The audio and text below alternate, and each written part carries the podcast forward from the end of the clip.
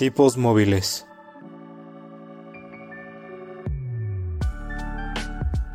Un podcast que va más allá de los libros y de la realidad.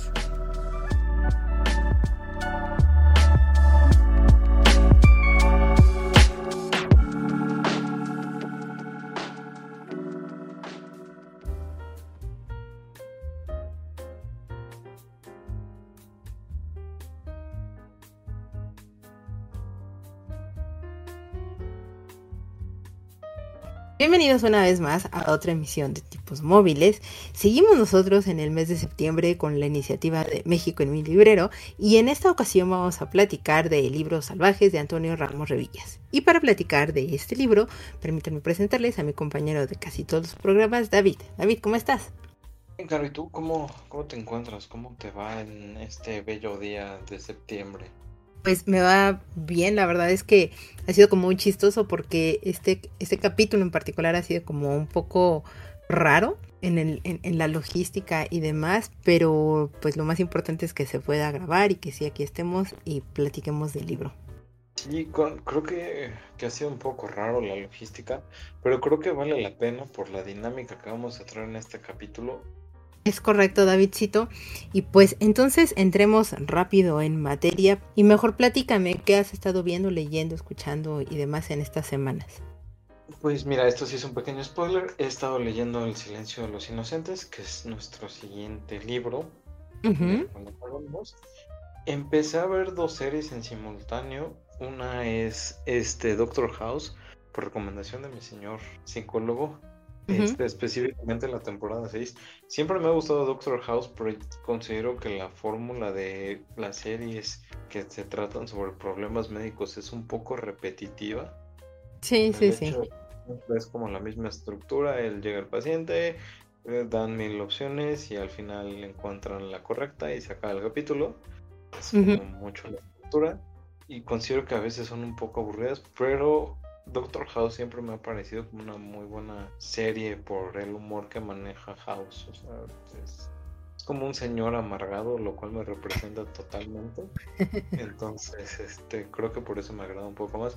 He estado viendo eso y estoy viendo eh, Given. Es un anime que ahorita está en emisión una de las partes. Es una historia que comenzó en el 2013 y terminó el año pasado o antepasado, si mal no recuerdo. Y pues te cuenta la historia de unos chicos de universidad y de preparatoria que empiezan a hacer su grupo eh, musical, bueno, su banda de rock. Y pues el primer arco te cuenta como esta parte de cómo se forma y el segundo tengo entendido que te cuentan ya cuando están de gira y los conciertos y demás, porque sí dirían en España lo petan y entonces se vuelve este, una banda muy importante. Entonces está muy interesante el ver un anime de, música me, agrada mucho. Digo, el único que había visto era este Your Lie in April. Pero es más un poquito como de música clásica, más. Sí, sí, sí. Que, que, que, rock. Aquí me encanta que de repente te, te saquen portadas de discos este, muy míticos con los nombres de las bandas que hagan referencia a The Rolling Stones, a The Killers, a bandas por el estilo mientras vas viendo cómo componen y demás. Entonces está muy, muy padre el, asunto. Y lo, y lo más interesante es que no es como este tipo de bandas americanas en las que pues nada más se dedican a su banda y ya no. Sino son chavos que están en la escuela, tienen su banda y además trabajan de medio tiempo para poder comprar los instrumentos, para poder este, pagar la renta de los del lugar donde este, ensayan. Lo cual Está muy interesante, deberían de verlo. Y ahí tiene un plot twist medio extraño, pero. Bueno, no extraño, interesante, pero deberían de verlo. Ok, ok, entonces nos recomiendas Given. ¿En qué plataforma está? En Crunchyroll la, pueden encontrar. Súper, para que entonces pues le demos un vistazo. Ahorita que te escuchaba, de repente me recordó un poco a Bochi the Rocket. No, Bochi the Rock, perdón. Que fue un anime que se transmitió creo que la, la temporada pasada y también habla un poco sobre una chica introvertida que le, bueno, está, quiere formar parte de una banda de rock. La tipa es como sumamente habilidosa tocando la guitarra, pero es excesivamente introvertida y tiene pues ahí unos giros bastante interesantes y chistosos. de, repente los animes musicales están bastante bien. Veo que hay como algo, bueno, no son tan famosos como lo vendría siendo en Jujutsu o algo por el estilo, pero también tienen tramas muy buenas. Creo que hay joyas perdidas que están bastante interesantes. Y antes de que se me olvide, eh, también estoy leyendo el manga de Jujutsu Kaisen para ponernos al día antes de ver qué pasa en la nueva la parte 2, exacto, en Shibuya. Me parece muy bien, pues de hecho coincidimos un poco en, en, esa lectura, Davidcito, porque yo también estoy leyendo el manga de Jujutsu Kaisen, solo que yo estoy mucho más atrasada que tú, porque empecé a leerlo desde el primer tomo. Ahorita ya voy yo en el tomo 5. La verdad es que me ha gustado, se te va muy rápido, está muy entretenido. Y lo, lo que más disfruto son como los comentarios que hace el mangaka eh, a lo largo de lo que es los tomos y, eso te nutre o bueno por lo menos a mí, me nutre y me gusta mucho. Y también yo me encuentro leyendo ya estoy a nada de terminar el silencio de los inocentes que como bien dijiste pues no tanto spoiler sino en realidad es adelantar el aviso de que nuestro siguiente capítulo va a ser ese título. Y pues ya platicaremos de él en su momento pero pues así va un poco el tema de las lecturas. Ahorita no estoy viendo realmente como algo les pueda recomendar, pero sí estoy jugando, ya regresé a jugar y empecé, o mejor dicho, eh, retomé los videojuegos con eh, Felix the Reaper. Es un juego bastante cortito, es un juego indie y que pues también está muy relacionado al, tema de la música, que pues tienes que ir resolviendo como algunos acertijos y, y demás que se le van presentando al personaje principal que es Félix tiene un, twist ahí muy interesante de por qué nada más se lo pasa bailando. Pero pues descubranlo ustedes si es que les gustan los videojuegos y eso está en Switch. Suena, suena bastante interesante. Pero pues entremos de lleno en materia, David, para platicar de Salvajes, un título que se publicó en el 2021 y que está o que lo escribió Antonio Ramos Revillas, un narrador y editor que estudió la carrera de Letras Españolas en la Universidad Autónoma de Nuevo León, de la cual ahora es el director editorial de dicho lugar. Ha ganado una gran variedad de premios, entre los que destaca el Premio Nacional del Cuento Joven Julio Torri del 2005, y su obra infantil y juvenil ha sido reconocida por el Banco de Libros de Venezuela y la Biblioteca de la Juventud de Múnich. Parte de su obra ha sido traducida al inglés, al francés y al polaco. Pero, pues, ¿de qué nos va a platicar Salvajes, que es su título más reciente?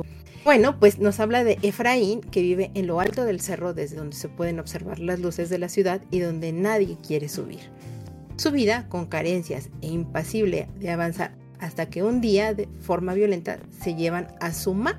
Él y sus hermanos deberán buscar de todas las formas posibles la manera de que la van a liberar de un sistema salvaje que los ha etiquetado y los discrimina. Siguiendo las enseñanzas de su madre, intentarán continuar construyendo un futuro sin pedir ayuda a las personas equivocadas, ya que cualquier paso en falso podría comprometerlos enormemente. De esto va Salvajes, traté de armar como una reseña cortita o dar muy a grandes rasgos de, qué habla este libro, porque la verdad es que no quiero revelarles demasiado de la trama para que puedan meterse y conocer a Efraín y todo lo que le sucede. Pero Davidcito, mejor platícame, ¿qué te pareció el libro? Me gustó mucho. Fue un libro que lo leí muy rápido. Si mal no recuerdo, creo que te había dicho que lo leí en dos días. Sí. Porque estaba muy metido con la historia de Efraín y sus hermanos. Y más por esta parte del tema tan social y tan consciente que, que trabaja y que habla sobre él. Entonces la verdad me, me, gustó mucho. Es un libro que se me hizo, te digo, muy, muy, muy cortito. Me hubiera gustado un poquito más de historia, pero creo que fue lo suficiente para, para saciar mi, mi curiosidad por unos momentos. ¿A ti te gustó? ¿No te gustó? ¿Qué opinas de él? A mí me, me agradó no puedo decir que me encantó. he, leído algunos títulos de, este autor. Y este no me parece un mal libro, pero no me parece como de sus mejores obras. Sin embargo, sí te da un, mensaje como bastante interesante una de las características o lo que yo he, observado un poco en la carrera de, Toño, pues es que se enfoca mucho más a un público joven y que siempre trata de reflejar algunos, eh, algunas sociedades o algunas situaciones que pasan en la vida cotidiana en ciertos lugares muy específicos de lo que es la República Mexicana. Entonces, me parece bien, me pareció un título más fuerte en la temática de lo que ha contado o de lo que ha tratado en otros títulos. Entonces, eso me pareció como bastante, bastante interesante. ¿No? De hecho, o sea, siento que puede ser un libro, si, si lo tuviera que resumir yo en una palabra, tal vez diría que es un libro donde habla de supervivencia. Pero no sé tú qué pienses sobre, sobre esa definición, sobre lo que digo. ¿Tú crees que sí sea un libro que, que si se englobaría en una palabra sería supervivencia? Creo que sí es un libro que se podría englobar en eso, eh, pero la verdad es que sí es una supervivencia. O sea, con, con, lo que tú mencionabas de la sinopsis, de que vivían en esta parte del cerro en la que nadie quiere ir, en la que nadie quiere entrar, pues entiendes muchas cosas, ¿no? Y además es un libro que retrata muy bien la sociedad actual en la que estamos viviendo todos los mexicanos, pero visto desde un punto de vista más, más proletario, más lumpen proletario, que el lumpen proletariado todavía es un poquito más abajo, en el cual pues es gente que vive al día, que ni siquiera tiene un techo de, cemento o que el piso ni siquiera tiene piso como tal, sino es por la tierra y demás. Entonces es un libro que te enseña el cómo te tienes que adaptar a pesar de las, de las diferencias y de cómo tienes que justamente lo, lo que dices, ¿no? Sobrevivir y, e ir luchando por, por las cosas día a día, ¿no?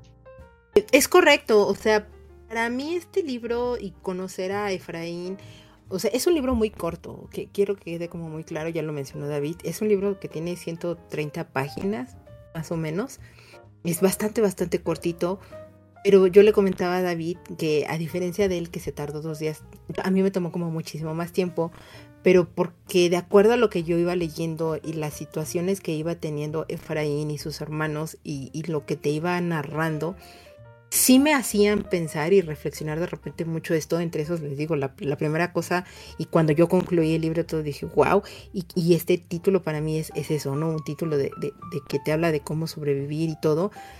Porque al final del día, ves como a Efraín lo orilla. O sea, Efraín tiene 15 años, está estudiando la secundaria y, quiere o tiene como esta ilusión de pues ir a la preparatoria y seguir con sus estudios y demás.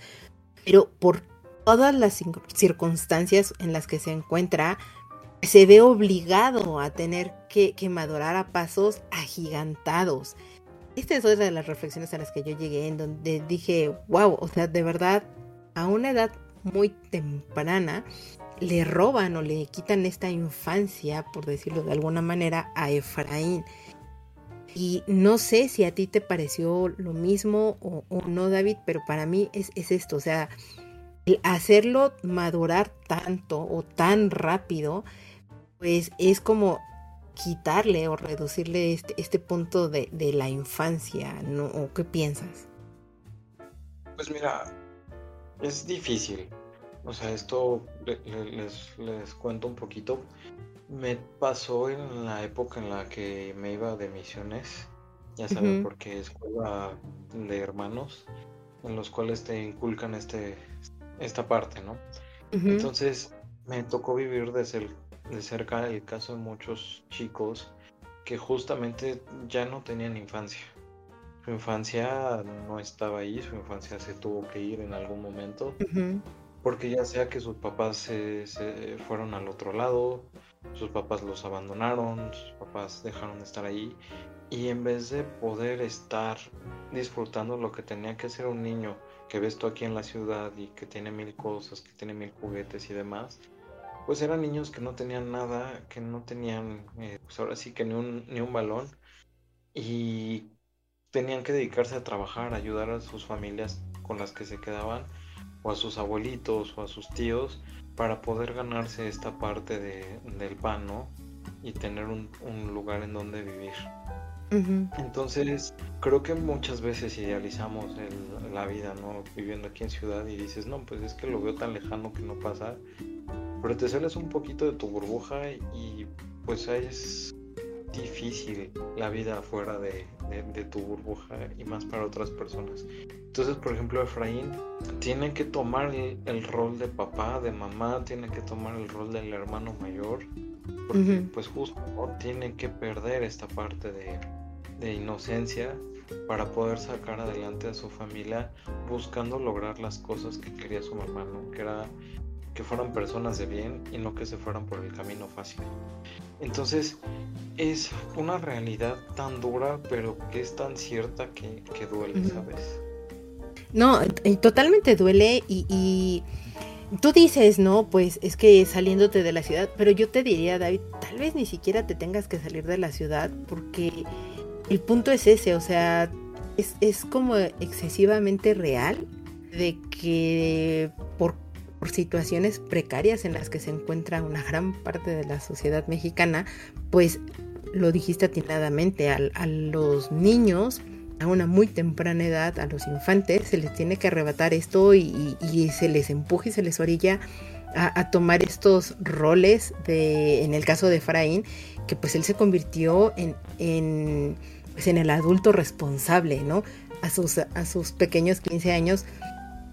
Pero la realidad, en, no nada más en la ciudad o en algunas provincias, no, o sea, a lo largo de todo el país, creo que es de esa, desde esa perspectiva de a mucho más temprana edad a veces tienen que convertirse en el adulto responsable algunos infantes y pues es eso, se, se les tiene que arrebatar literalmente pues la infancia y ciertas inocencias que pueden tener porque tienen obviamente otro tipo de necesidades y cuestiones que no estoy muy segura si esto lo podrían entender otras personas o algún otro tipo de, jóvenes que no, o sea, tú tuviste, por ejemplo, esta oportunidad o esta, este momento de, de palparlo en primera mano por las misiones y demás, pero hay mucha otra gente que no tiene como como esa opción o, que no le llaman la atención ni siquiera tener como ese tipo de acercamiento. Entonces no sé qué tanto lo podrían llegar a tomar o cómo lo llegarían a tomar estas personas, porque al final del día pues es esto, tener o tratar de romper un paradigma o más allá de tratar de romper un paradigma es tratar de quitar estigmas y tratar de quitar eh, algunos clichés que podríamos tener o estereotipos pero que tampoco, no estoy segura si llamarlo estereotipos o no, porque son realidades al final del día, ¿no? Que, que, uno va viendo y que uno, a los que uno se va enfrentando, y pues aquí hay de dos, o los enfrentas y puedes empatizar o, tratar de ayudar a las personas, o te das la vuelta y simplemente lo ignoras, ¿no? Que creo que pues, eso es algo que falta mucho en la sociedad actual. Y creo que el libro también lo, retrata, ¿no? la falta de empatía y el intentar no juzgar a un libro por su portada.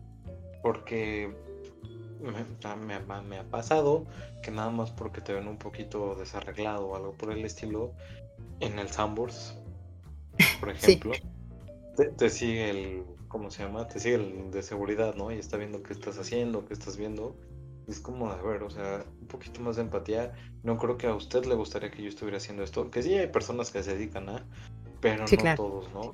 Entonces, eh, es un tema, creo que más que nada social.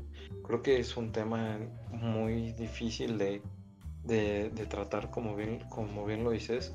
Porque sí, hay personas que tienen la posibilidad de, involucrarse y conocer la realidad del, del país y hay otras que de plano, pues no, o sea, no hay manera en que las conozcan y no los van a conocer y para ellos el mundo va a ser totalmente diferente, ¿no? Y pues no nos vayamos tan lejos, o sea, tan solo aquí en la ciudad, Santa Fe, no, Santa Fe, Santa Fe y Santa Fe Pueblo es como cruzar, eh, uno cruzas una calle y ya se ve la, la este, distribución, distribución de la población, ¿no? Por un lado, mucha opulencia, mucha riqueza, y por el otro lado, pues ves gente que con trabajo sobrevive día a día y que se dedican a mil cosas que no deberían dedicarse, pero pues es que no hay otra manera para ellos de lograrlo. Y eso es algo muy complicado. Y, es que aparte, además, eh, y, diste el ejemplo perfecto, ¿no? Ahí en, Santa Fe, que está pues aquí en la Ciudad de México, eh, porque sí, literal, cruzas una calle y encuentras esta división y las personas que se encuentran en, esta parte que es eh, el pueblo de Santa Fe, que se nota, ¿no? El, tipo de, población que, habita ahí y demás, y ves a los niños. A mí me llamaba mucho la atención, y no es decirles un spoiler del libro, pero hay una parte donde Efraín pues está narrándote cómo son los juegos de los niños y pues están jugando a policías y narcotraficantes y, ladrones, ¿no? Y entonces en, uno de los comentarios uno de los niños dice, yo no quiero ser policía porque eso siempre pierden, etcétera. Me parece, pues no, no sé si simpático, no, no, no, la verdad es que no sé exactamente cuál es la palabra, pero fue otro de los puntos que dije, wow, o sea, al final del día, los niños, los infantes, siempre están destinados a imitar los patrones o el contexto en donde se encuentran, ¿tú dirías que eso puede ser una apología del crimen o simplemente es eso, un reflejo de la realidad donde se encuentran?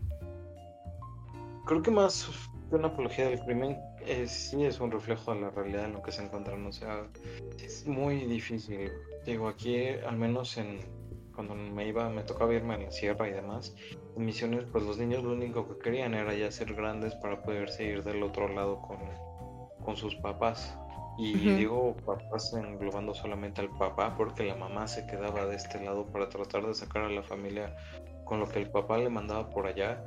Pero también se volvió muy complicado para ellos porque muchas veces el papá se encontraba a otra persona allá y dejaba de mandarles dinero. Entonces los niños lo que decían era, ¿sabes qué? Pues si mi papá se fue y más o menos le iba bien, pues entonces yo también me voy a ir, ¿no?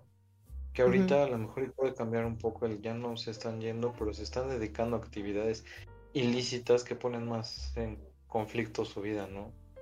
Que es algo que también menciona el libro sin hacer un spoiler, que pues hay de dos, o que acaben pronto o que terminen en la cárcel, no hay más.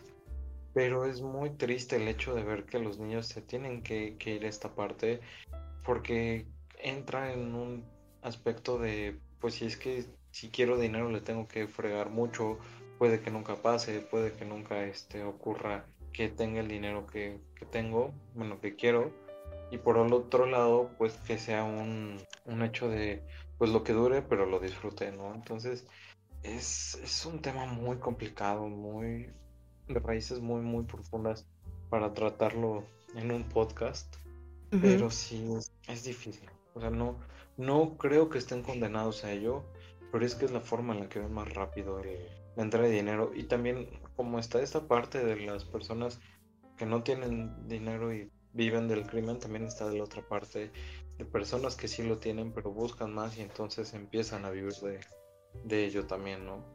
Sí, claro, porque aquí, o sea, al final del día, las realidades en, cualquier país evidentemente son distintas, son complicadas. Las que nos reflejan aquí en el libro, pues es esta realidad de personas que se encuentran en una situación excesivamente precaria y que están pues muchos imitando o, repitiendo este patrón de acuerdo al contexto de como lo decías, ¿no? Este, estarte dedicando a cuestiones ilícitas y pues vivir un tiempo de esto o no eh, hace muchos años también, no recuerdo que, alguien me llegó a mencionar, ¿no? De pues es que una vez que entras como a esta vida de crimen, es muy complicado que te salgas de ella y pues un poco lo refleja así también el, propio libro. Sin embargo, la, la mamá de Efraín, la, como le dice siempre, su ma, pues trata siempre de, llevarlos por un buen camino, de tratar de romper este paradigma, de que no imiten estos patrones. No dudo en absoluto que existan también muchas personas así que se encuentren en este tipo de situación porque pues lo que menos quieres es tratar de que se repitan los mismos patrones o pasos. Eso ya depende de muchas otras cuestiones que evidentemente como lo dijiste no se van a tocar en un podcast. Pero en el caso aquí del libro, pues la madre Efraín trata de por todos los medios romper ese ciclo con sus hijos y pues no lo logra del todo, ¿no? ¿Tú crees que sí puede existir una manera de, romperlo eh, en, la realidad? Paradigma sí es posible, pero es muy difícil. Sí. Muy, muy difícil. O sea, tú puedes eh, tener el mejor ejemplo del mundo, puedes estar en la mejor situación en la cual te, tus papás te digan, sabes queremos, quiero que salgas de aquí, y tú decir no, simplemente no. Porque yo veo que es más fácil hacer esto que hacerlo de otra manera. Es muy difícil, que sí se puede hacer, se puede, pero necesita tanto el esfuerzo como de papá, de mamá, de los hermanos, de, todas las personas para que te ayuden a romperlo, porque el libro lo menciona, ¿no? Sí hay gente que sale de ahí, pero es gente que tiene que decidir salir de ahí, y creo que Efraín en algún momento lo ve. Él, él en algún momento piensa en una vida romper el, paradigma porque su mamá lo, lo ayuda a, intentar romperlo, ve lo que hace su mamá, ve en qué momento, cómo sufre, cómo eh, cada día para ella es una batalla diferente. Pero también por el otro lado está el hermano de Efraín, pero que a la primera de cambio fue no, pero es que aquí justo es como muy chistoso porque al final del día y, uno ve y, de nuevo pasa en, la vida totalmente real sin importar en qué tipo de población te encuentres. Pero el hecho de que unos hermanos se estén educados por las mismas personas y relativamente de la misma manera no implica que todos se van a comportar de la misma manera, ¿no? Y eso es algo que aquí en el libro se observa, se, ve, se nota y, se nota muchísimo de primera mano pues con Efraín y, todo lo que le va sucediendo, ¿no?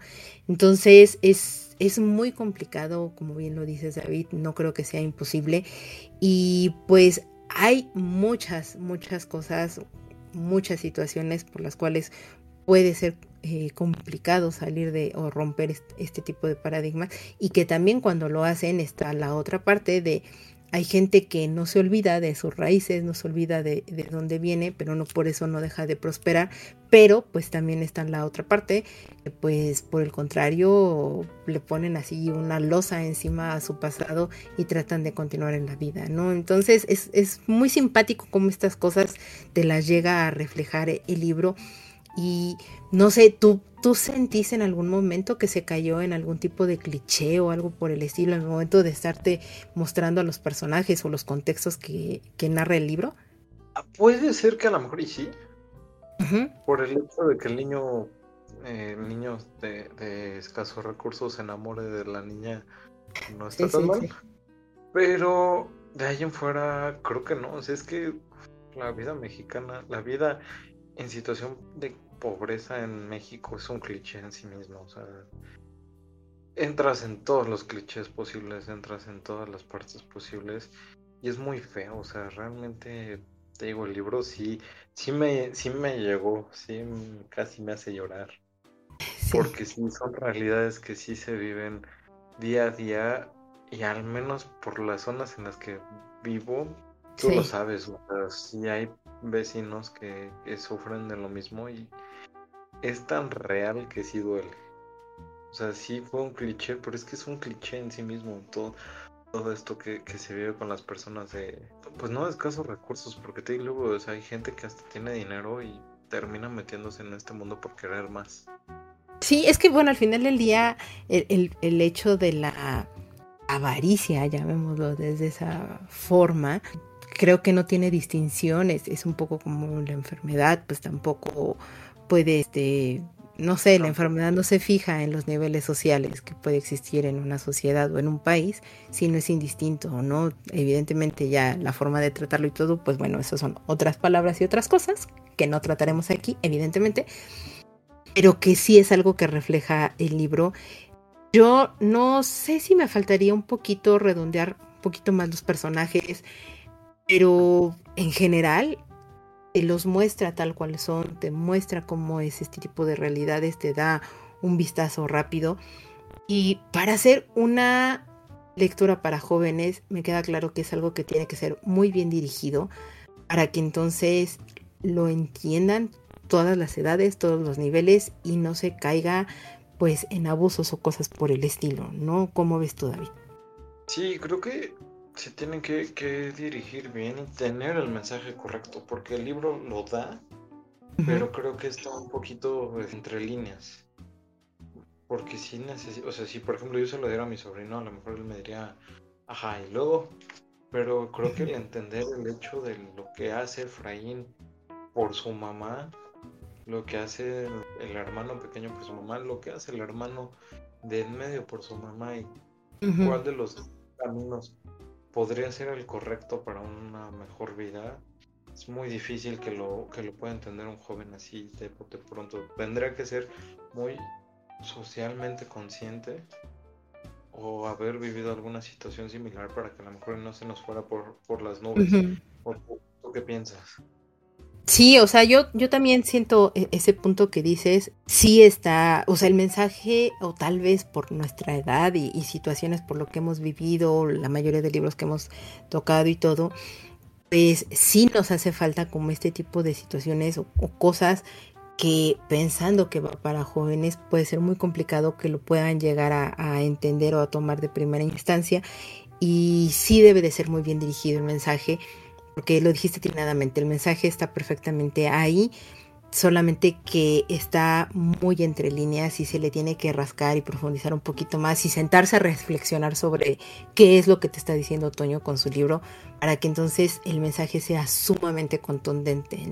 No es malo, de nuevo, no, no, está mal, ni como lo está diciendo, ni narrando, ni mucho menos, pero sí es de tomarlo con pinzas, por decirlo de alguna manera, para poderlo entrar y, teniendo en cuenta que va para un público muy joven este título. Sí, no, definitivamente, o sea, es con pinzas porque son temas que además no son lejanos, son Correcto. temas que cada vez están más presentes en, la sociedad. Son temas de que cada vez se habla más en las noticias, en redes sociales. Son temas que ya involucran muchos, pues, muchos estratos sociales, cantantes, figuras públicas, gobierno. Sí, es un tema complicadísimo que no sé cómo se vaya a resolver en su momento. Y que no sé ni siquiera si se vaya a resolver, ¿no? Yo, yo lo dejaré ya ahí, David, porque es, sumamente complicado, es sumamente complejo, pero en el libro me parece que está eh, narrado, descrito, pues de una manera muy, muy real, muy tangible. Correcto, totalmente de acuerdo. Me quedaría con eso, que es un libro muy real, muy tangible y que, que creo que sí deberían ponerlo a por lo menos a un nivel secundario para que los niños lo leyeran y más por el tamaño, no es una lectura difícil.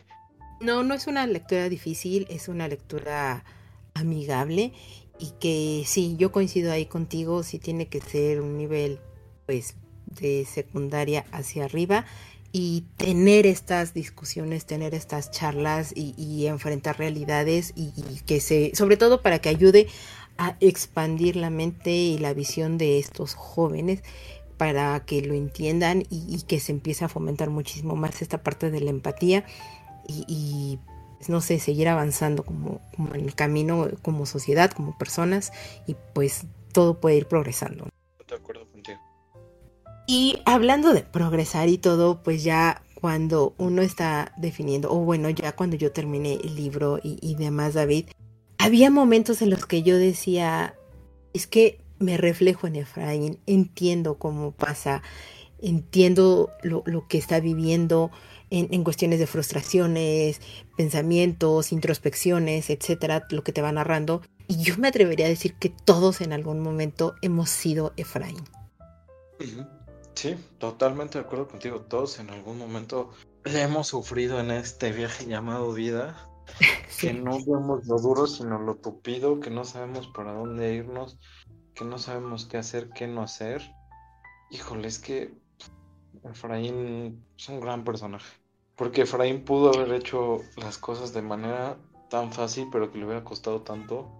Efraín creo que es el reflejo de de repente de muchos de nosotros en una u otra manera con sus debidas diferencias y, distancias de realidades y, no, pero que regresando a la parte medular de, mi comentario, es las introspecciones a las que él llega, las, las encrucijadas en las que de repente se, se presenta y que debes de tomar decisiones claves e importantes, todos nos hemos encontrado en algún punto de la vida en ese momento y, e incluso pues eso, ¿no? Decir, no sé qué voy a hacer. Sí, no, o sea, te digo, total, totalmente creo que Efraín es un personaje muy reflexivo, muy redondo, muy triste. Porque al final, hacia el final del libro, sin caer en spoilers, híjole, sí, sí te pega bastante el, hecho de cómo termina Efraín. Sí. Eh, sí, sí te duele, sí dices, uff, qué, difícil, ¿no? El tener que sacrificar las cosas por otros. es tan, tan duro, tan real, que te digo, sí es complicado. Es muy complicado y pues creo que yo cerraría un poco esta charla que tenemos o, plática rápida a medias de, del libro diciendo es un libro que necesita reflexionarse, que es un libro muy pequeño, pero que tiene un gran mensaje y que tiene una gran reflexión, que platicarlo con alguien más va a ayudar muchísimo a, entender qué es lo que está pasando, qué harías y, todo. Los invito a que conozcan el libro de Salvajes de Antonio Ramos Revillas, lo publica el Fondo de Cultura Económica. Y pues justo para que nos platique un poco más al respecto de esto, nos encontramos con nuestro querido autor Antonio Ramos Revillas, que también mucha gente le llega a decir Toño. Entonces, espero no te importe que te estemos diciendo Toño, Toño. Bienvenido a Tipos Móviles. Muchas gracias por querer venir a platicar aquí con nosotros. No, hombre, al contrario a ti, gracias, Caro, por la invitación y me da mucho gusto. Eh, bueno, algunos te dicen Carolina, yo te diré Caro. Me parece perfecto. Así que estamos en, estamos en el mismo canal. Eh, ese es lo más maravilloso de todo esto. Es, es, muy chistosa esa historia porque a lo conocí hace muchos años y por azares de la vida llegamos a trabajar juntos, que fue un gran placer pero pues yo lo conocía a él eh, gracias a sus letras, a, a, sus historias y pues he sido gran fanática de Toño, él lo sabe perfectamente y, y también las veces que ha, ha, habido textos que no me han gustado, pues de repente también le he dicho, ay Toño, ahora sí me fallaste, pero lleva casi un récord perfecto conmigo porque sus libros sí me han gustado muchísimo y los he disfrutado tanto, justo como sucedió con el libro de Salvajes, Toño, que ha sido tu último libro del, del cual estuvimos platicando y el cual estuviste trabajando. Entonces, cuéntame cómo es que llegaste o cómo es que apareció Efraín en tu vida, en tu mente y que la quisiste compartir con nosotros. Bueno, primero tengo que decirte que, que tengo aquí abajo a mis pies a una de mis seis perras. Entonces, okay. a lo mejor va a haber intervenciones caninas en este podcast. Em, bueno, primero, eh, no sé, la verdad es que nunca surge una historia por una sola idea, sino que es un cúmulo que se van apretando entre ellas hasta que ya es imposible no tomar como el papel. Fíjate que yo soy un autor que posterga mucho la escritura eh, no soy, aunque una temporada sí me di como al ejercicio de escribir todos los días y de tratar de aprender a escribir. Ya ha pasado cierto tiempo, no es que haya, no es que haya aprendido, sino que me, me ha sido como más difícil estos como ejercicios de escritura. Y cuando tengo una idea la voy postergando, nunca tomo notas, no la escribo para ver si me acuerdo después, porque soy de la idea de que de que una buena historia se impone, ¿no? No es algo que tú buscas, no es algo que tú... Eh, o sea, sí rastreas y sí te obsesionas con ella, pero no porque... No porque te obliga, sino porque la historia no te deja, ¿no? Entonces, eso fue lo que me pasó con Salvajes, que yo tenía una idea de escribir una novela con ese tipo de personajes, chicos de las periferias, chicos que viven en lugares donde no hay literatura, y, por, y eso lo quiero precisar desde dos sentidos, lugares donde no hay como un concepto o una infraestructura cultural del libro, de la cultura y de cualquier nada, de cualquier cosa, pero también donde pocas veces se narran historias de personas de estos lugares. Eh, por lo general hay mucha literatura para adultos, niños jóvenes, eh, que ocurre en entornos como más hospitalarios, sobre todo para jóvenes, tienen problemas de muchos tipos, ¿no? De identidad, de, de aspiración, de relaciones paternas, maternas, filiales, amistosas, amorosas, etcétera, que son tan, tan importantes como cualquier otro problema. Pero eh, narrar historias de personas que su mayor conflicto es que si no trabajan ese día no comen. Y todo lo que tiene que ver con eso y con la discriminación y bueno, un montón de cosas, eh, pues yo quería contar eso, ¿no? Y esa fue la primera historia o el primer punto de partida y, eh, y es un punto de partida, Caro, que empezó, ¿sabes dónde? Empezó cuando escribí Dejar esta calle, que fue mi segundo libro mm. de cuentos. y creo que este sí te lo alcancé a pasar, o creo que sí, lo tenías. De hecho, con ese libro te conocí.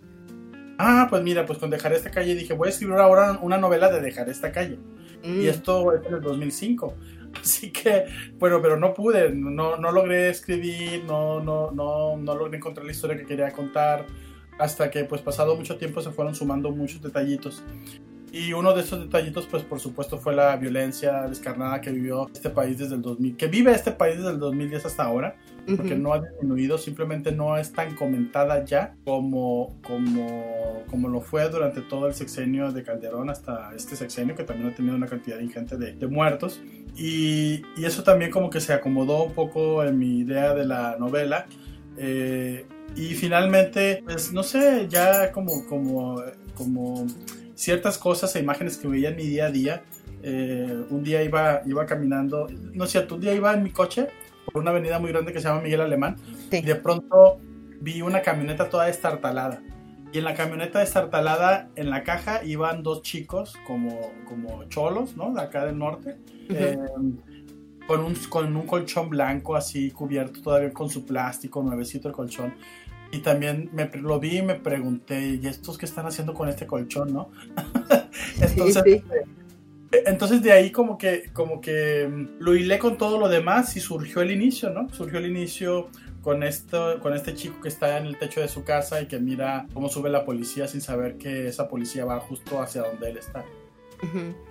y, que aparte es como muy interesante justo la parte como, cómo inicia el libro porque lo que me gusta mucho es que de repente agarras estos pequeños momentos de una vida, tampoco es que estés describiendo cómo es que nació, cómo, no, sino de repente es como volteas en este segundo a la vida de una persona, en este caso de, un personaje, y de ahí empieza a salir como todo el hilo de las cosas. En este caso, pues te inspiró este colchón que viste de estas personas y la relevancia que llega a tener aquí con el libro.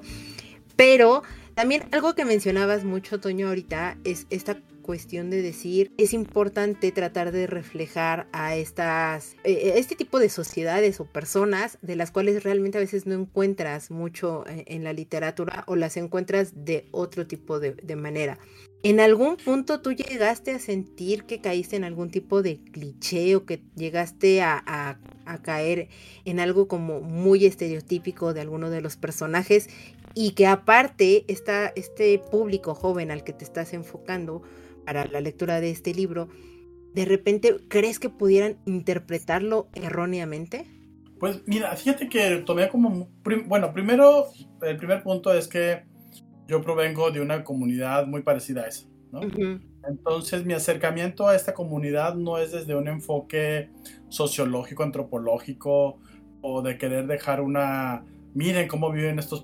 hay, hay, un meme muy, muy padre de, de, de, Anaya, no sé si lo has visto, en el cual eh, cuando fueron las elecciones pasadas, Anaya para generar como, como, como votantes, se fue a vivir a casas de personas de bajos recursos o de clase media. Y entonces en el meme pues se burlan de Anaya diciendo, miren cómo vive esta pobre gente, eso que come, que son unos pedazos de tortillas ahí recalentados con eso que quién sabe qué es lo que le ponen ahí blanco. Y entonces le contesta a alguien, no, señor, pues que son chilaquiles, qué mugrero de comida están comiendo. Entonces, sí, pues hay una mirada de ese tipo hacia la pobreza, ¿no? Esta mirada así como, como paternalista, como miren qué cosas tan curiosas hacen, ¿no? Entonces, esa fue como la primera cosa que me ayudó, que, que yo provengo de un entorno como ese, conozco las dinámicas, sé lo que significan ciertas cosas, tengo una parte de mí todavía no olvida el lenguaje del barrio, el lenguaje de la calle, el, argot, etcétera, el doble sentido, eh, los símbolos, eh, las otras formas para llamar las cosas que hay de pronto en la calle. Entonces, ese, ese primer punto, eh, creo que también por eso lo escribí, ¿no? Es decir, me, no me es tan, tan distinto, no, no, me es tan lejano. Aunque ahora sea un, un, tipillo burgués de clase media, este, no puedo borrar que vengo de, de un origen como complejo y de la calle prácticamente, ¿no? Entonces, eso me evitó eso. El segundo punto es que el cliché de la pobreza no, no lo exploté porque yo quería justo lo contrario, quería hablar de una pobreza en la cual como quiera se puede vivir, en la cual como quiera se puede ser feliz, en la cual como quiera hay momentos de placidez y de tranquilidad y de paz. Eh, porque es así como todos aprendemos y sobrevivimos, ¿no? Hay una escena que le pensé, no le pensé mucho, pero cuando ya quedó pensé que había sido una muy buena, muy buena idea en la cual la mamá, después de que trabaja todo el día, limpiando casas y eso, eh, llega a su casa, calienta agua en una tina y ya después mete los pies en la tina con agua caliente, saca su cerveza y su cigarro y empieza a escuchar canciones viejas. Y bueno, pues ese es un momento de placidez, ¿no? Y, no se mostraría si fuera una novela sobre, sobre oh, qué feo es la pobreza, ¿no? Claro. Entonces, ese fue el siguiente, el siguiente punto. Y el, y, el, tercero fue que, fíjate que cuando terminé de leer la novela, bueno, mientras, perdón, son, son cuatro puntos. El tercer punto es que eh, yo no quería hacer como una apología del narcotráfico y no quería hacer una apología de la pobreza, simplemente como mostrarla tal cual, según yo, es. Y aún así, me quedé muy, muy light. Eh, o sea, hay, hay puntos de esta pobreza y de esta violencia que son todavía muy terribles pero cuando hablé del, del, mundo del narcotráfico y hablé de la violencia, creo que lo hice de una manera como muy puntual y que creo que puede dar una imagen de que no es una novela tampoco rosa y que le saca el tema, ¿no? Eh, a mí hay uno que, fíjate que hay, hay, cosas que pasan conmigo como autor que, que cuando termino de escribir algo realmente olvido ese algo, ¿no? esa cosa que está ahí escrita, la, la olvido por completo, o sea, yo no he pensado en salvajes durante los últimos seis o siete meses, yo creo. Sí, claro. Este, eh, entonces, pero, pero, pero ahora que estamos platicando, bueno, empiezo a recordar cosas de ella y creo que eh, justo en este punto de la violencia hay una parte que luego al principio, cuando recién salió la novela, la gente hablaba mucho de ella, ¿no? Es una parte donde se dice que, que, un chico es cualquier chico hasta que alguien le dice que necesita un arma. Entonces, e, esa, esa idea de ese juego con un chico es un chico hasta que alguien le dice que tiene un arma, va desarrollándose hasta que termina pues mostrándose que cómo matan a los jóvenes en este país, ¿no? Entonces, y luego ya se sale porque no es una novela sobre eso. Se sale y vuelve a, reencauzar el tema de, la trama de la historia, ¿no? Pero así hay varios pasajes donde se habla un poco de esta, esta violencia descarnada que viven. Y el último punto es que, em, a fin de cuentas, yo quería eh, solamente mostrar, ¿no? Y, y, para poder solamente mostrar, quise ser como muy fiel y, llevé la novela cuando en el manuscrito. El manuscrito lo, lo, lo llevé al, al, Se lo compartí a un par de amigos que trabajan en comunidades allí en el cerro. Sí. Les dije, oye, ¿podrían, ustedes que saben que allá arriba hay lectores, porque hay lectores en todas partes de esta ciudad, este, pueden dar, ayudarme con alguien que lo lea de allá arriba y que diga que, pues que no está mal, o sea, que no me estoy burlando, que no estoy eh, siendo antropológico, que no estoy... Y a ver qué les dicen, ¿no? Y entonces me dijeron, sí, claro. Y se llevaron la novela, el manuscrito, impreso en Word. Y volvieron como al mes y me dijeron, Toño, eh, dicen que está bien. Este, de hecho, terminaron deprimidos. Eh, pero, pero dicen que, que, se ve que hay respeto, ¿no? Que se ve que, no estás como, como, voy a escribir de los pobres para ver qué sale, ¿no? Sino que se, se ve que hay como un conocimiento de ese, de ese tema, ¿no? Entonces dije, bueno, ya, si ellos ya me dijeron que está bien, y es el público al cual también quiero llegar, por eso también escogí el Fondo de Cultura Económica. Es decir, yo sé que el fondo llega a ese tipo de comunidades. Sí. Eh, por las salas de lectura, por, por un montón de estrategias que tienen. Y dije, esta va a ser el, es, el espacio ideal para salvajes con ellos, ¿no? Entonces, así que sí, no, eh, lo que sí ha pasado, fíjate, es que cada quien se encuentra un reflejo suyo en la novela. Por ejemplo, la novela la han leído muchos círculos de lectura de, de señoras que tienen, digamos, que, que están bien bien acomodada socialmente. Y cuando he ido a esas pláticas con ellos, con ellas, este, todas me dicen que empiezan a ver de, otra manera a las personas que les ayudan en casa, ¿no?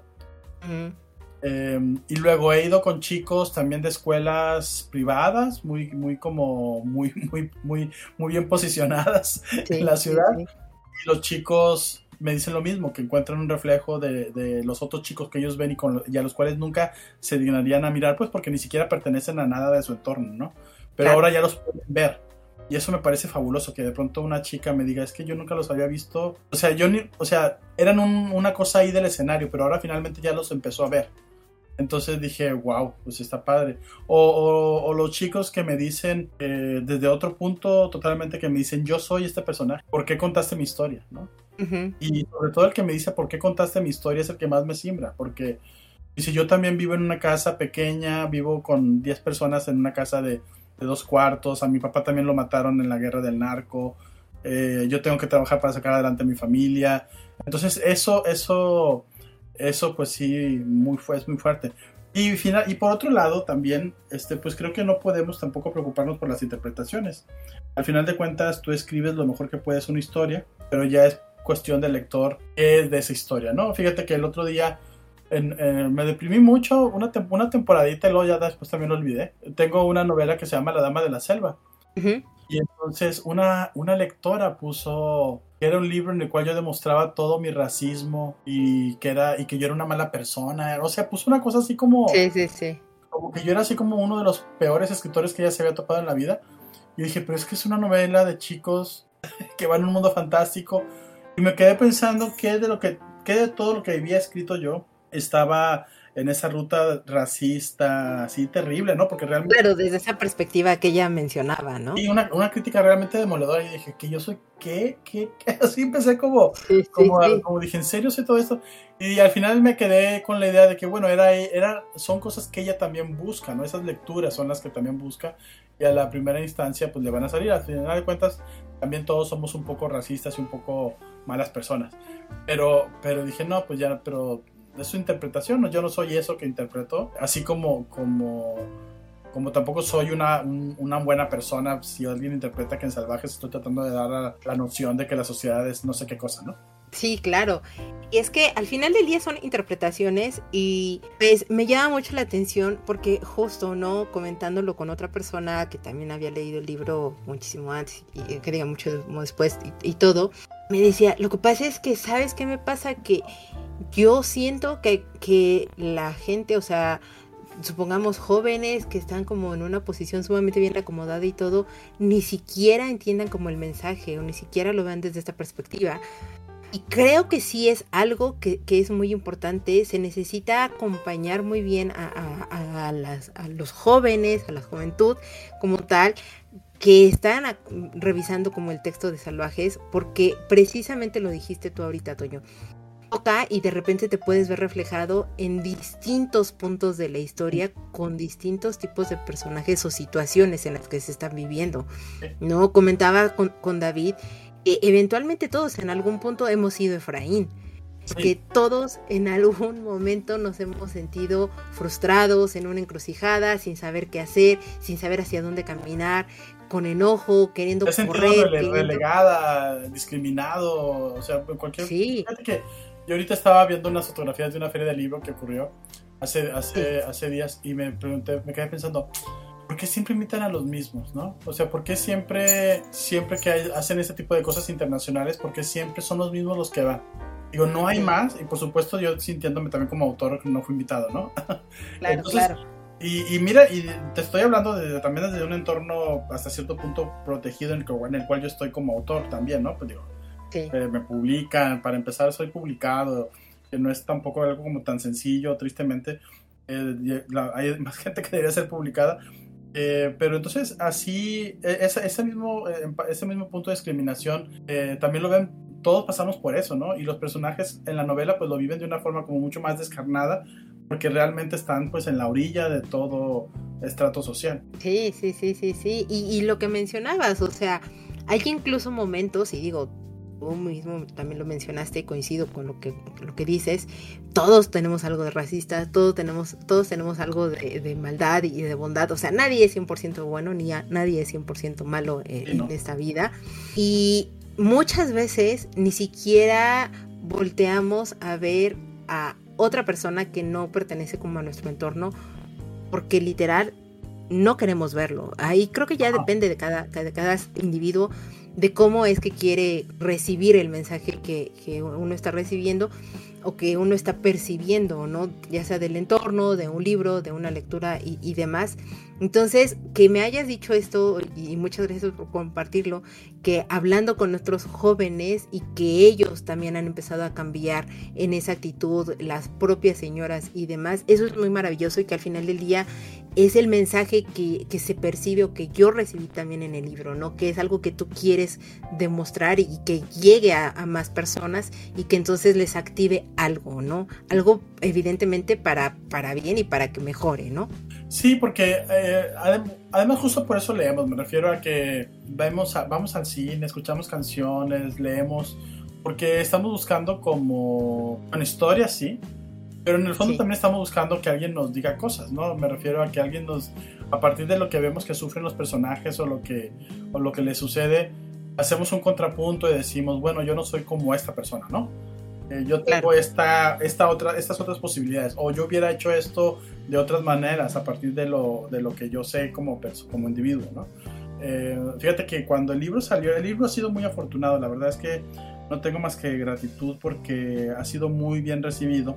Y una de esas cosas por las cuales fue bien recibido fue que fue el libro del proyecto de cartas al autor de la FIL de Guadalajara de hace tres años. y, y, cuando fui a la premiación del, del programa, se acercó una maestra y me dijo, oiga, este, ninguno de mis chicos ganó el concurso, pero, pero quiero decirles que muchos se acercaron para decirme que ahora entendían el sacrificio que hacían sus papás para llevarlos a la prepa.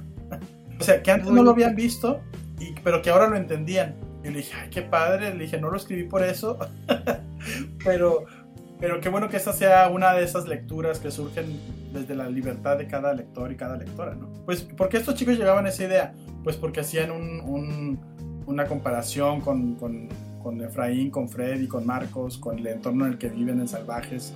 Pero porque Salvajes, bueno, no hemos dicho un poco de qué va, pero es la historia de, de Efraín, de Marcos y de, y de Freddy, quienes viven en las orillas de la ciudad y un día se llevan a su mamá presa de manera injusta además.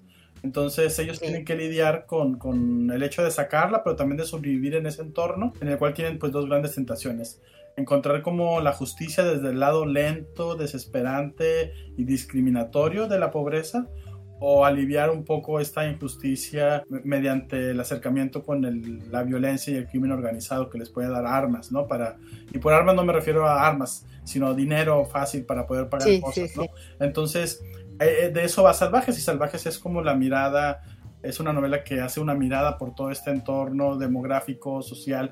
De hecho, fíjate que cuando empecé la novela, la novela, este, bueno, tengo otros libros que de pronto arrancan de manera muy contundente así como, como luego, luego la acción, y ya sabes, como esas películas de acción que desde la primera escena ya está sucediendo algo. Sí, que te agarran de ahí, luego, luego.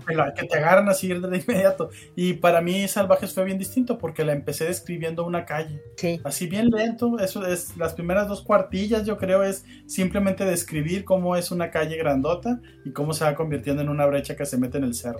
Entonces, porque pues también estaba hablando, estaba apostando por porque era una, una novela también de comunidad, ¿no? Una novela también de, más que de acción, de, reflexión y de esas cosas, ¿no?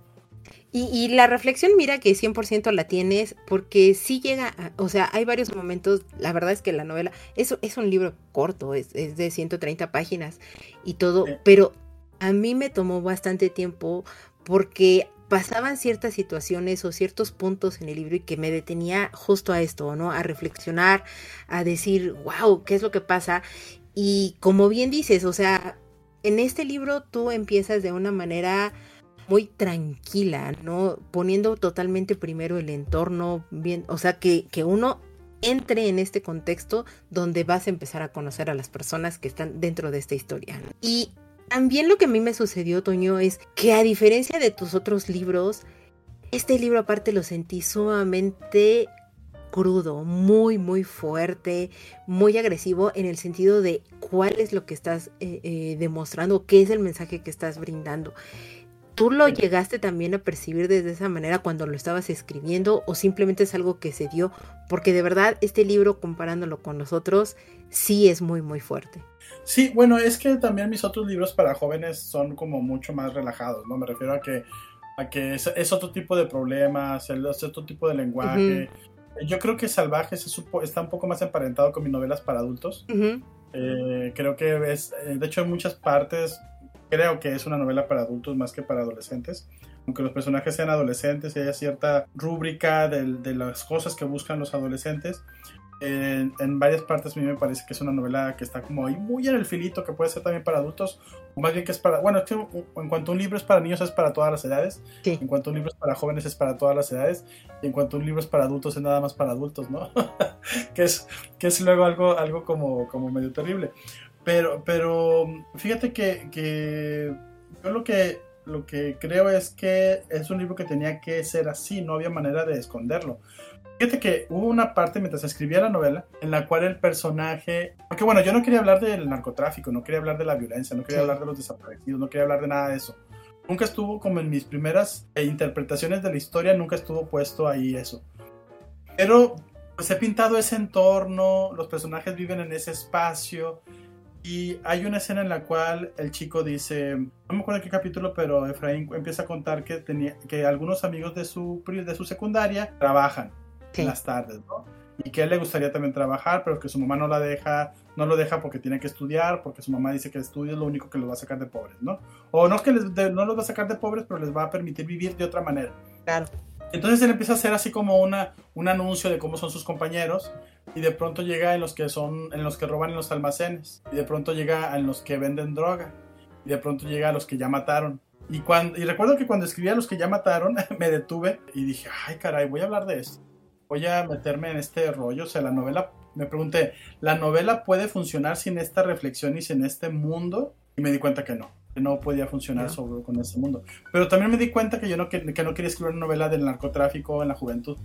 Entonces dije, bueno, lo voy a, va a estar ahí, es imposible sacarlo, va a, aparecer de vez en cuando, eh, pero no es una novela sobre eso. O sea, no es una novela de un chico que vende drogas. Sí, no, aunque, no, aunque haya chicos que venden drogas en la novela. Es una novela sobre chicos que porten armas y cómo se sienten, aunque hay chicos que portan armas en esa novela. Es en el fondo, no deja de ser una novela de un chico que quiere sacar a su mamá de la cárcel y todo lo que ocurre a favor y en contra de él, ¿no? Este, porque no es un camino fácil. Y también, eh, eh, por eso luego puede ser tan cruda, porque las cosas reales de la realidad, digamos, están puestas como son, no hay ningún filtro, simplemente se enuncian como son. Por eso yo creo que puede parecer más cruda y también por el final, ¿no? El final que, que, deja poca esperanza. Sí, sí, sí, totalmente. De hecho, nosotros pues, lo que mencionábamos es eso, ¿no? Que incluso puede ser un libro de supervivencia, o sea, es un libro en el que tienen que pasar las cosas, tiene que, tienen que buscar la manera de, de cómo hacer que su mamá no se encuentre más tiempo en la cárcel.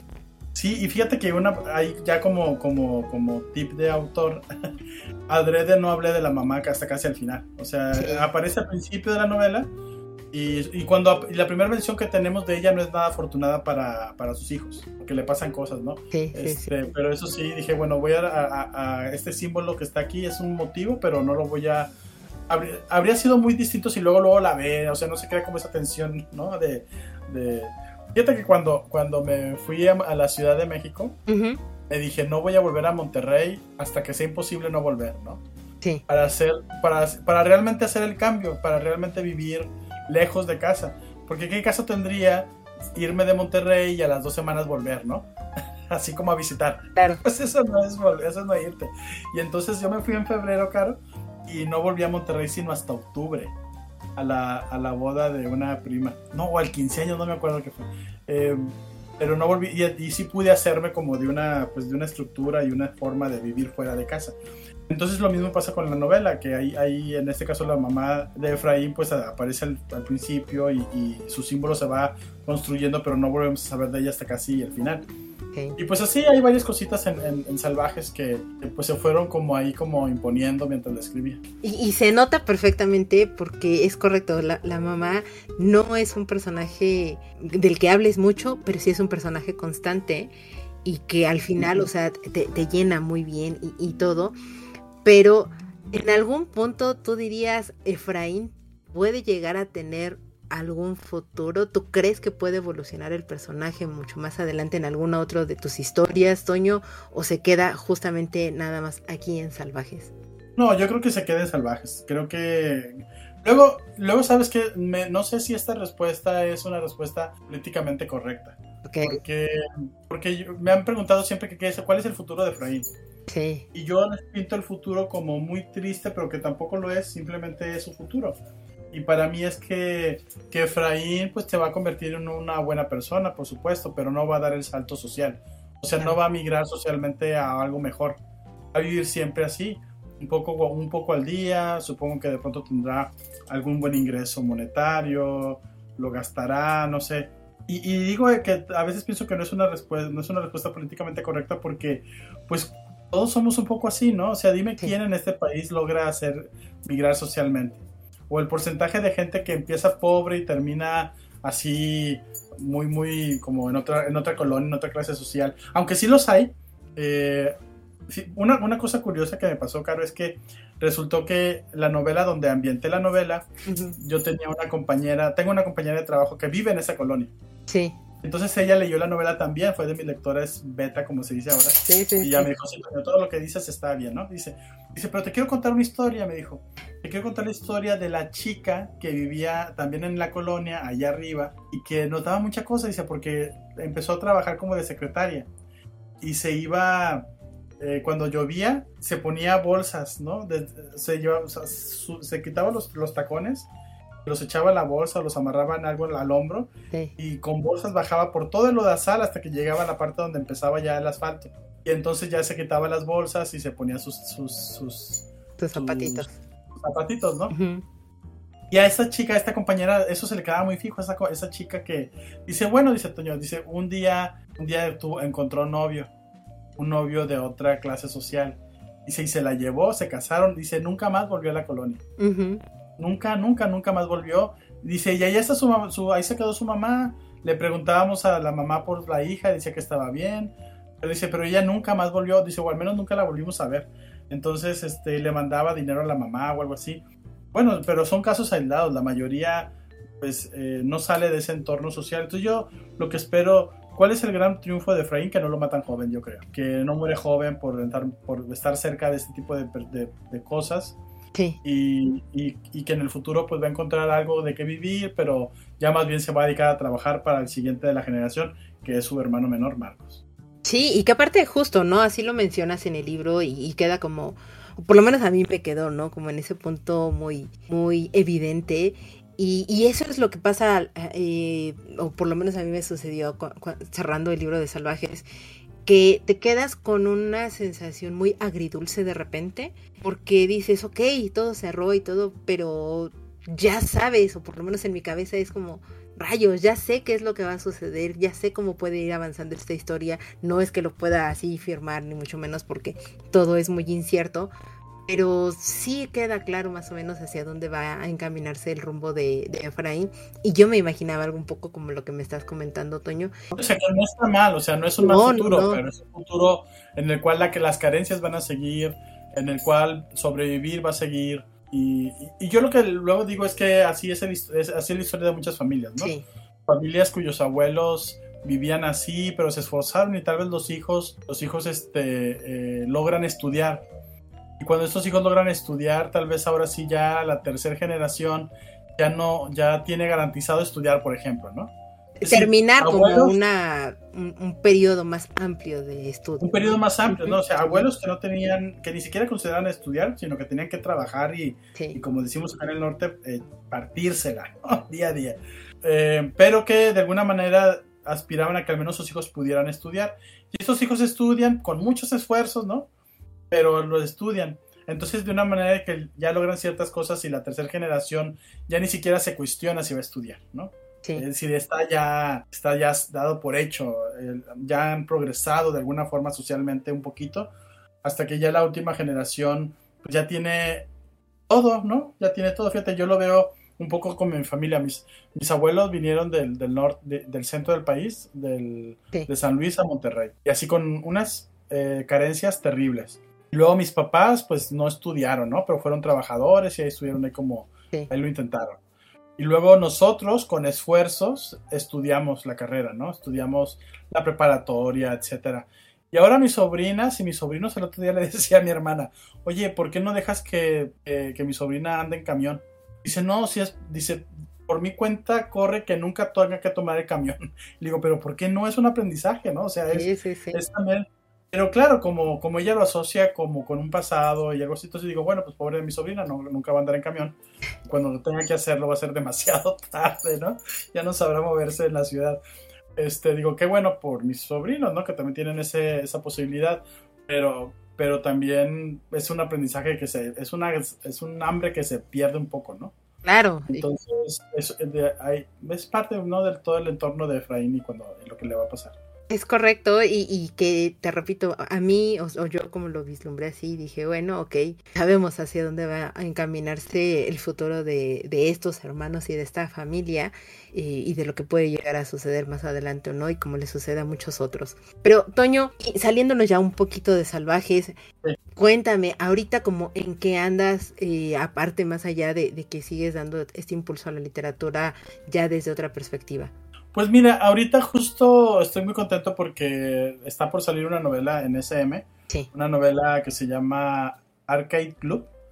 Es la historia de, de, unos, de un chico que se va a vivir a la Ciudad de México desde la ciudad de Irapuato. Entonces es una novela un poco de reconocer la ciudad. Es una novela, eh, pues justo en la cual trato de recordar mis días de como recién llegado a la, a la gran capital.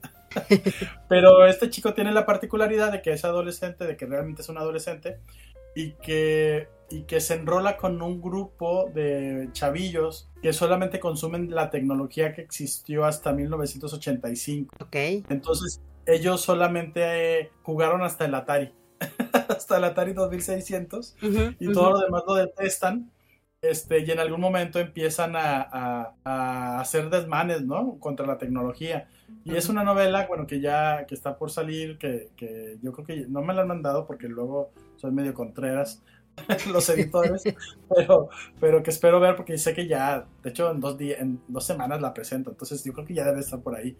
Em, y la otra, fíjate que es, fue como mi, mi, año, el año pasado, mi año de, de reconocer a la ciudad que tanto quiero que es la Ciudad de México, porque la otra novela que también está por salir es una novela que se llama El mar ya casi termina. Es la historia de un chico que ve al Tibio Muñoz ganar la medalla de oro en las Olimpiadas del 68 y decide que se va a convertir en nadador olímpico y que va a ganar una medalla además, ¿no? Entonces, este es recuperar la, la ciudad del 68, ese, ese entorno, esas colonias. Por, él vive en Coyoacán, por ejemplo, y en ese entonces Coyoacán era un, era un pueblito. Entonces, esos contrastes. Pues son dos, dos novelas muy distintas entre sí, pero que tienen como eje conector mostrar a la Ciudad de México, mostrar a la Ciudad de México con todo su caos, con todo, eh, pues con toda su belleza también, ¿no? Con toda su, como aturde también. Y eso es lo, es lo que va a salir ahora, pues en estos en estos ya semanas, meses, estoy muy como contento con ambas novelas. Pues entonces estaremos deseosos de conocer y ver qué es lo que le depara a, esta vida y pues claro, también llegarlo a comentar aquí y recomendarlo totalmente como a todos nuestros escuchas. Ah, pues yo, yo encantado de, la, de que me inviten y hablar de nuevo de estas, Fíjate que es que son tan distintos porque a mí, bueno, me ha preocupado mucho eso, claro, como autor, como tratar de despegarme de mis libros anteriores, ¿no? O sea, de pronto está salvaje, es una novela del mundo del narcotráfico, de la violencia, de crecer, de, cosas muy, muy feas. Y de pronto viene una novela de un chico que quiere ser nadador olímpico, ¿no? Y que, que es medio fantástica la novela también. Eh, un poco histórica de reconstruir la ciudad, que fue lo que más me encantó, ¿no? Reconstruir la ciudad y reconstruir el barrio de Coyoacán, que también me gusta mucho, justo donde, escribí esa novela durante la pandemia y en la primera oportunidad que tuve de viajar, viajé a la Ciudad de México, por supuesto, y me puse a caminar por Coyoacán. Y me metí a las, calle, a los callejoncitos, a todo eso, para tratar como de recuperar la, la esencia y, bueno, bueno, fue muy, pues fue padre volver a ver la ciudad desde ese también una mirada del 68. Sí, claro, porque bueno, lo que tuviste que investigar y, como decías, o, sea, en, en, alguna época de la vida es que la Ciudad de México no era la monstruosidad que era ahorita, digo, el, el aeropuerto internacional, eh, por esa razón se encuentra ahorita en donde está ubicado, eh, porque era pues lejos de lo que era la ciudad y ahora pues bueno ya tenemos otro aeropuerto, ¿no? Y ninguno de los dos funciona, pero todos están. exacto, exacto. Es, ¿Y en qué otra cosa andas o algo más que nos quieras compartir, Toño? No, pues solamente eso, digo, agradecer mucho el espacio que me das, Caro, para para hablar de, este libro, a, quienes escuchan este podcast, que yo sé que son muchas personas. Y pues nada, invitarlos a que, a que pues se acerquen a, no solamente a mis libros, sino a más libros de autores mexicanos. La verdad es que, eh, aunque hay una buena base de, lectores para estos libros, pues siempre se necesitan más. Eh, en la mañana decía un poco una, una colega que se llama Encia, sobre sus gustos y por qué prefería un autor que no se vende tanto sobre uno que se vende mucho. Y yo le contestaba que pues está padre, es decir, somos distintas comunidades de lectores, algunas más nutridas que otras. Y los lectores y lectoras que leen cosas más comerciales pues son un montonal, ¿no? Y los que leen literatura que parte desde otro concepto de lectura y de escritura y desde otra forma de pensar en la historia, eh, que tiene más bien, más que, que tiene más que ver con la historia, sino con el lenguaje y con el juego, esta vez son menos, pero, pero necesitamos que sean un poquito más justo para pues ir construyendo pues una tradición de lectura pues, también más como compleja, ¿no? Más este, diversificada em, y tener más autores de esos. Yo creo que por cada autor muy comercial que publica, algo muy comercial, le quita el espacio a, no sé, a otros ocho que escriben algo como literatura en otro sentido, ¿no? De, de, en otro sentido, con otro punto de partida. Así que, pues eso, invitarlos a que lean autores mexicanos, autoras mexicanas, a que lean literatura infantil y juvenil también, porque también ahí luego la gente dice que no es literatura y bueno, ah, es una ruta Sí, sí, sí, sí, sí. Grandes, grandes debates que de repente han existido aquí en el, en el gremio literario. Y ya llevamos varios, el aeropuerto, la LIG, la literatura comercial, todo en menos de un minuto y medio. Pero bueno, Toño, pues muchísimas gracias por venirte a pasar por acá, a venir a saludarnos, a venir a platicar de, salvajes. Estaremos deseosos de ver tus nuevos libros, platicar de ellos y pues, ¿por qué no tenerte también de vuelta a, este espacio? Eres más que bien recibido aquí con nosotros en Tipos Móviles. Uy, yo encantado, tú me dices. Muchas gracias, Toño. Este, Davidcito, pues muchas gracias por venir a grabar una vez más aquí conmigo. Como siempre, Caro, un gusto grabar con, contigo. Gracias por aguantarme un capítulo más y por permitirme conocer a este autor que de otra manera tal vez nunca hubiera llegado a él. Me da mucho gusto que te haya gustado eh, el, libro, que quieras conocer más sobre lo que ha escrito Toño y pues sobre todo que siempre se disfruta y nunca me pesa ni, por el contrario disfruto mucho que vengas cada capítulo. Y antes de despedirnos, después de esta plática, después de que hemos tocado distintos puntos, perspectivas y demás, dime, ¿qué veredicto le darías tú a este libro y por qué? Pues mira, le daría un 6.5, casi 7.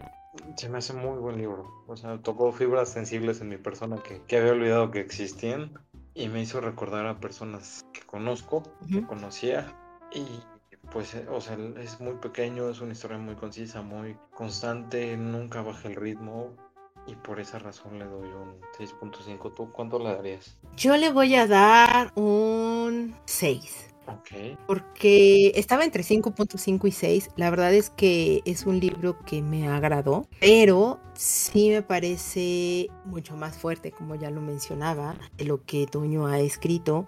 Sí me falta de repente que me redondee un poquito más a otros personajes, como lo son los hermanos, y tal vez que el mensaje sea muchísimo más claro o enfático y no quedará como tan entre líneas y que tengas que justo lo que decíamos, ¿no? Hablar o tratar el tema o tratar el libro con, con pinzas y, justo tener que estar muy de la mano con, los jóvenes a quien van este título para que el mensaje sea muy, muy, muy contundente en ellos. Sí, es lo único que, que faltaría ahí un poquito. Yo si hubiera agregado un poquito más de la historia, pero bueno, es justo y necesario lo que tenemos y lo hace, la verdad, un, libro bastante interesante. Lo hace muy interesante, se lo recomendamos. Ya escuchan, nos escucharon a nosotros, han escuchado a Toño. Y pues entonces no queda más que decirles con qué frase, como siempre y cada título, nosotros nos quedamos con alguna frase que nos llevamos en la vida. Y en este caso, yo me quedo con una frase que dice: Quien viaja más despacio alcanza a mirar más de lo que hay en el mundo. Es una reflexión que le dice uno de los personajes a Efraín, porque al final del día, en el momento en el que se encontraba, quería correr antes de caminar o de gatear. Y a muchos de repente nos ha pasado en muchas de las cosas. Queremos que todo sea más rápido, queremos que todo avance para que nosotros lleguemos a un cierto objetivo y olvidamos que de repente desacelerar las cosas, detenernos a, a pensar, a meditar, a observar la, la situación, puede ayudar muchísimo más y si uno acelera las cosas. Definitivamente, esta es una muy buena frase. Yo tengo varias, pero la verdad es que las que subrayé son muy largas, entonces solo me quedo con una cortita que, es, que subrayé porque es tan cierta, tan correcta, tan, tan al clavo que hasta dije, Toño me la hizo a mí. y la frase dice, el amor a pendeja, lo sé bien. Y es referente a Efraín, que justamente se enamora de alguien, que le hace olvidarse de todo lo que está sufriendo en la vida. Pero, uff, qué, qué buena frase. Tiene algunas frases muy, muy buenas el libro también. Sí, tiene, tiene frases que son contundentes. Totalmente el libro creo que eso es lo que tiene, es sumamente contundente. Y pues los invitamos a que de verdad lo, lo adquieran, lo prueben, lo lean y nos platiquen qué es lo que les pareció, si están de acuerdo o no con lo que nosotros decimos, qué reflexiones llegaron ustedes o si realmente les faltó más o también puede ser que no sea el libro que ustedes estaban esperando y tal vez se los estamos sobrevendiendo de una u otra manera. Cualquiera que sea su comentario, nos va a encantar saberlo, conocerlo. Y todo eso lo pueden hacer a través de nuestro sitio tiposmóviles.com, donde ahí van a encontrar la opción de dejarnos los comentarios o bien seguirnos en nuestras redes sociales, en Instagram, en X y entonces nosotros podremos leer aquí sus comentarios con muchísimo gusto, contestarles preguntas y demás o bien pueden escuchar ahí mismo nuestros programas y escuchar los otros programas que tenemos o llegar directamente a nuestro Patreon donde tenemos contenido adicional creado especialmente para ustedes. Dense una vuelta por allá, los vamos a estar esperando y nos va a dar muchísimo gusto escucharlos, conocerlos y saber qué es lo que piensan sobre todo lo que hemos estado platicando. Y pues quiero agradecerle a toda la gente que ha participado en todo lo que hemos hecho de México en mi librero, que nos han dado sus recomendaciones de libros, de autores, que llegan a comentarnos sobre las propias recomendaciones que día a día o cada día de septiembre nosotros hemos dejado. Si se han perdido alguna, visiten en Instagram nuestra historia destacada de México en mi librero de este año, donde van a encontrar todas las recomendaciones que, les hemos dejado en este mes. Y por supuesto, pues que se sigan sumando a México en mi librero, que nos sigan dejando sus recomendaciones de autores mexicanos o de títulos de mexicanos que han leído, los han cautivado y que les gustaría que los demás llegaran a conocer. Y muchas gracias a la gente que escuchó el programa, que llegaron hasta este punto. Recordarles que en nuestro siguiente capítulo vamos a estar platicando de El silencio de los inocentes. Por si tienen algún comentario, ya lo han leído, se quieren sumar con nosotros en la charla, pues déjenlos todos en nuestros comentarios en nuestro sitio tiposmóviles.com. No me queda más que despedirme, yo soy Carolina y nos vemos hasta la próxima. Adiós. Hasta luego.